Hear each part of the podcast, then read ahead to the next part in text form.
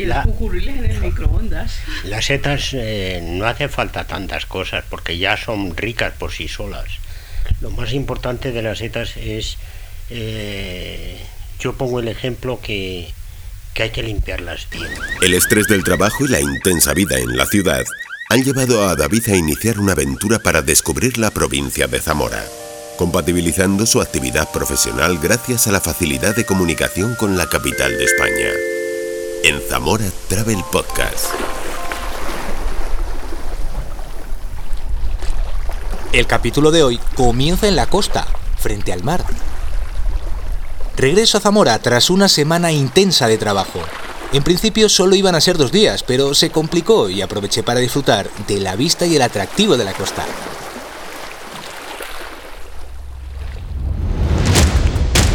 Noroeste de la península ibérica es el litoral más próximo a la provincia de Zamora y el destino preferido por muchos para hacer escapadas al mar. Desde Santander hasta Oporto las opciones son muy variadas, siendo Gijón uno de los destinos más próximos. Al igual que Zamora, esta ciudad forma parte de una de las principales vías de comunicación del país, la Ruta de la Plata. Benavente y Zamora están dentro de la red de cooperación de ciudades en la Vía de la Plata que recorre el país de norte a sur. Regreso a Zamora con un compañero de trabajo muy aficionado a la micología y amante de la gastronomía. Hemos debatido sobre el chorizo, el queso zamorano, la ternera de Aliste, el garbanzo de Fontesauco o el vino. Y hoy hacemos parada en Río Negro del Puente para degustar las setas. Elías y Gloria nos reciben en su restaurante y escuchándolos Somos te das cuenta de todo el conocimiento Elías que acumulan. Trabaja, investiga, mira y ese potaje de legumbres con setas pues ha sido y es proceso del trabajo de Elías de hacer mezcla, de mirar con las setas y ver cómo se pueden llevar allí.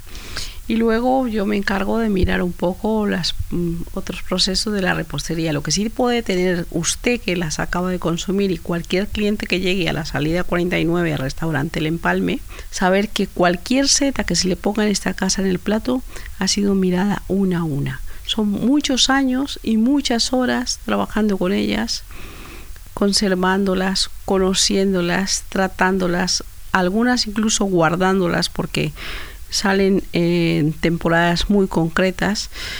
Eso nos lleva a, comunicarle de que las setas no solamente son estacionales del otoño.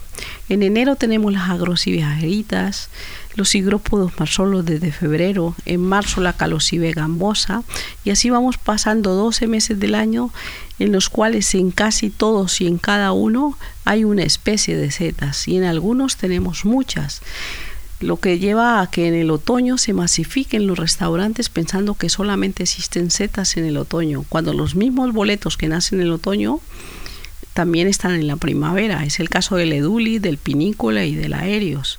Gloria y Elías son un referente de la gastronomía, especialmente en lo que se refiere a la micología. Críticos gastronómicos como Jonathan Armengol se han referido a su cocina. La gastronomía, yo catalogaría el empalme como el lugar en España donde mejor se pueden probar las setas y donde más variedad y más diferencias podemos encontrar.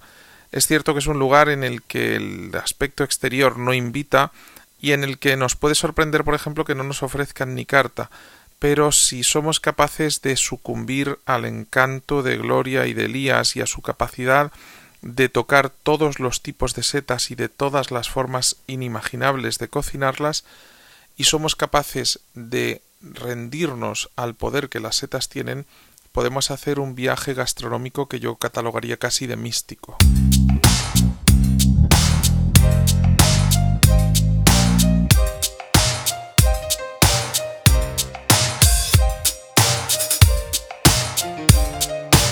La degustación tiene continuidad con la visita al Museo Micológico de Rabanales, donde se muestran los tipos de setas más frecuentes en la zona y se apuntan las claves para realizar una recolección sostenible. Los municipios tienen regulada la recogida de las setas, por lo que es necesario adquirir un permiso recreativo antes de salir al campo, donde nos encontraremos con ejemplares casi exclusivos y una amplia variedad de oh, especies. incalculable, yo creo que no se, no se podría saber. En Castilla y León, Castilla en la provincia de Zamora, que hay muchísimos hábitats distintos, te puedes encontrar desde páramos hasta alta montaña, hasta sierras, pinares, encinares, hay muchísimos muchísimas variedades. La mayor parte de las especies de valor gastronómico silvestres están presentes. Lo que pasa que bueno, que destaca sobremanera los boletos.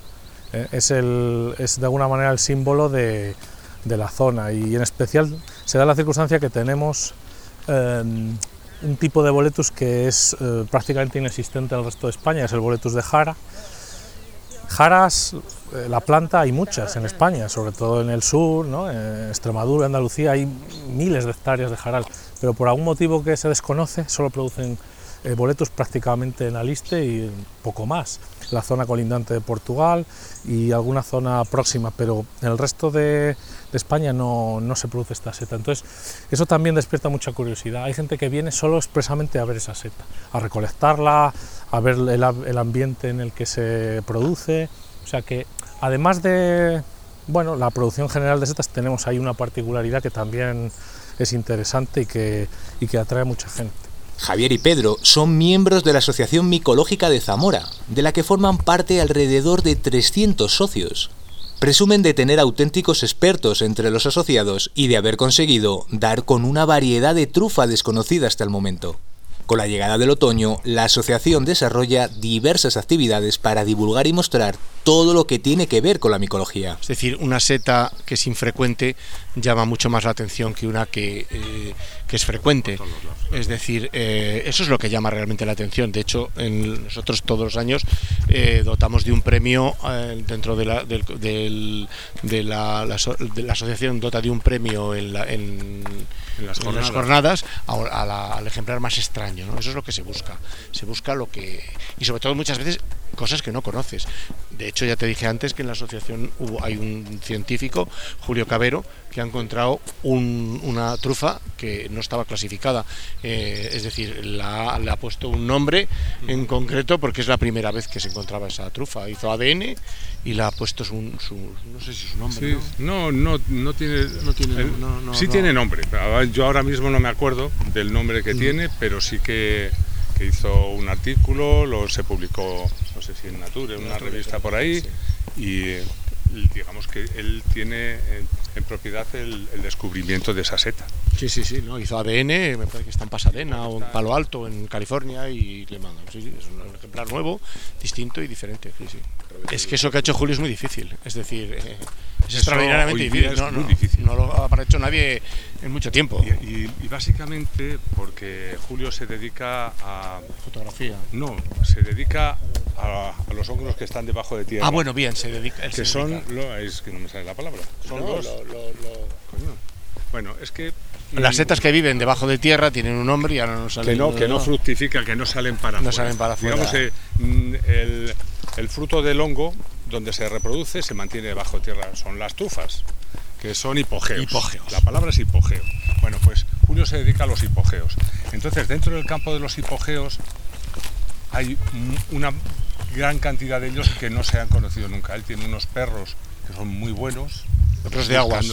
Perros de agua español. Ellos con el olfato le van encontrando y entonces él sale por ahí, pues, ¿Quién tiene esa posibilidad? Pues muy poca gente. Muy poca y sobre todo porque es muy difícil, que los perros adiestrar un perro. para buscar setas. Lo hacen para buscar trufas en la zona, en la, zona de Soria y de Teruel y tal, pero Julio Julio tiene unos perros de aguas buenísimos, buenísimos. ¿eh? Y, y, Julio tiene unas capacidades científicas y hace unas fotografías preciosas y es. Pero bueno, él porque se dedica a los hipogeos y entonces dentro de ese campo hay mucho por, por aprender todavía. Además de setas, caminar por la comarca de Aliste puede permitir a quienes interesan por la geología encontrar piedras tan particulares como la varistita. Manuel, que es geólogo, nos contó que la presencia de este mineral determina la existencia de un océano en esta zona, hace aproximadamente 470 millones de años. La varistita es un, es un mineral bastante peculiar, porque, eh, bueno, es un mineral que se da es, relativamente raro, no llega a ser una gema, pero, mm, pero bueno, relativamente escaso. Y aquí en Zamora tenemos bastantes indicios en la zona de la Sierra de la Culebra, en una banda que abarca eh, una serie de montículos alineados, además que se ve muy bien. Cuando te subes arriba se ve esa alineación con una tendencia mm, al, al suroeste, así esa tendencia de alineación al suroeste, y esa banda está repleta de esos indicios de, de. La varicita es un mineral que se forma en este contexto, en nuestro contexto, en el fondo marino. Eh, es, un, es un fosfato, es decir, tiene mucho fósforo. ¿Y de dónde sale ese fósforo? ¿Qué, ¿Qué, opciones tenemos? Bueno, pues la bibliografía o lo que han dicho los científicos es que supuestamente ese fósforo es aglutinado por las algas, por, unas algas que vivían en ese fondo marino y que a lo que se dedicaban en, su vida era atrapar ese fósforo. Entonces, cuando las algas desaparecen eh, y quedan solamente el sedimento donde estuvieron, eh, las algas han dejado un montón de fósforo aglutinado. Las condiciones hacen de presión y de temperatura, hacen que se recristalice y que se forme este mineral, la, varistita.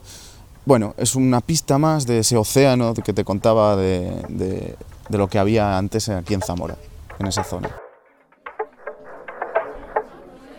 La jornada micológica llega a su fin y es inevitable recordar algunas anécdotas y circunstancias que se pueden dar cuando alguien no conoce a la perfección las setas que consume. Dentro de las setas de cardo, fíjate, dentro de las setas de cardo, que es muy común y muy fácil, hay, hay unas setas por ahí que se parecen mucho y que son muy malas. ¿eh? La, la, mm, ¿cómo se llama esta? La clitocibe de albata, la ah, clitocibe rulosa, en un momento dado se pueden parecer a unas setas de cardo pequeñitas. Y es una seta, mira, eh, bueno, no, no voy a decirte el nombre, pero era un, era un empresario aquí de Zamora muy conocido, que un día dice que nos contó su hijo eh, que llega a casa un día y era una gente que había comido toda la vida setas, siempre comieron setas.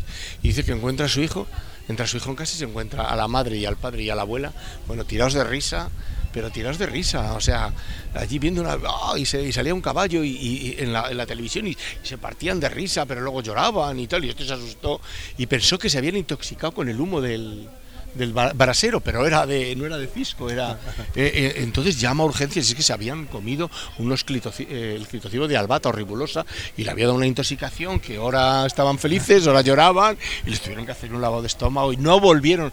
Y decía, mira, decía este este hombre, decía, es que en mi casa comimos las setas por necesidad porque en la época de la posguerra, pues mi padre y mi abuelo, mi abuelo sobre todo, era un hombre que cogía setas de cardo y setas de chopo y, las de gatuña, estas que llaman, y las comimos por necesidad y decía, y, no hemos vuelto a comerlas jamás, decía, nunca más. Y era un clitocibe, era un clitocibe de albata o ribulosa, uno de esos. Sí, después las setas en, en, determinadas culturas se han utilizado por los chamanes y eso para precisamente para crear alucinaciones y por ejemplo, yo creo que en el norte de Europa se utiliza... Los monguis.